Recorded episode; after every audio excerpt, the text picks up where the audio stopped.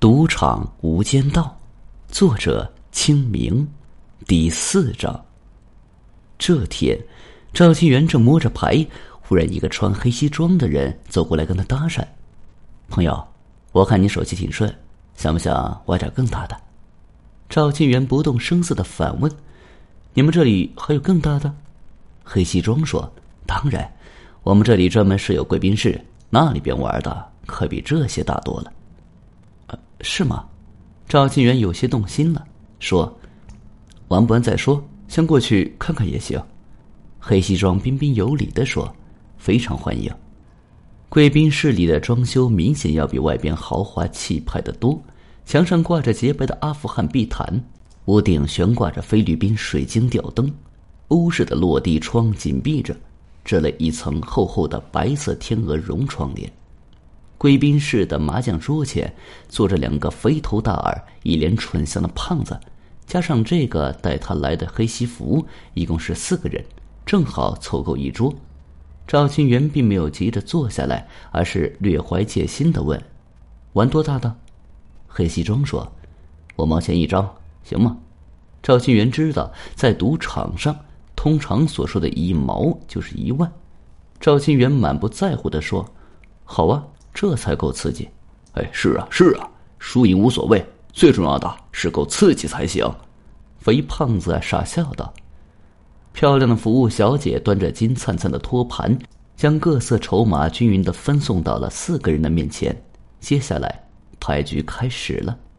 一开始，赵金元打的还算顺利，一切都在掌握之中。其他三个人手里的筹码越来越少，而赵清元面前的筹码堆成了小山。赵清元在心里粗略的估算了一下，至少赢了一百多万。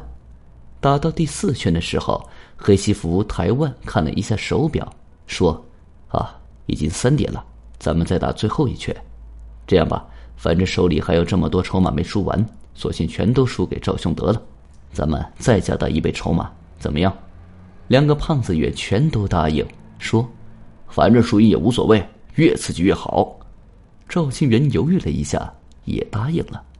赵清元之所以敢答应，那是因为几圈打下来，他已经发现，同桌的这三个麻友虽然出手大方，但打起麻将来全是菜鸟。跟这种人打牌，赌注再大也不用怕。可是第四圈一开打，赵清元便发现自己上当了。这三个人的牌路一下全变了。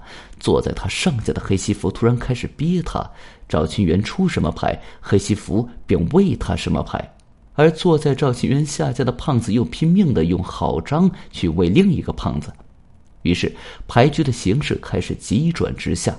坐在赵清元对面的胖子开始把把胡牌。直到此时，赵清元才一下子明白过来，原来这三个人是一伙儿的。只是联合起来要整他。赵金元把面前的麻将牌一推，说：“朋友，你们要是这样，咱们可就没法玩了。你什么意思？我们怎样了？”黑西服的脸色一下变得极其难看，说：“打牌随心意，我们想怎么样出牌就怎么出，你管得着吗？”赵金元愤愤的说：“好，我管不着，我不玩了，总行吧？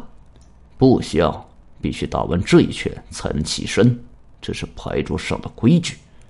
坐在赵清源对面的胖子阴森森的说：“赵清源无奈，只好又坐了下来。这一坐不要紧，赵清源对面的胖子竟然连坐二十多把庄。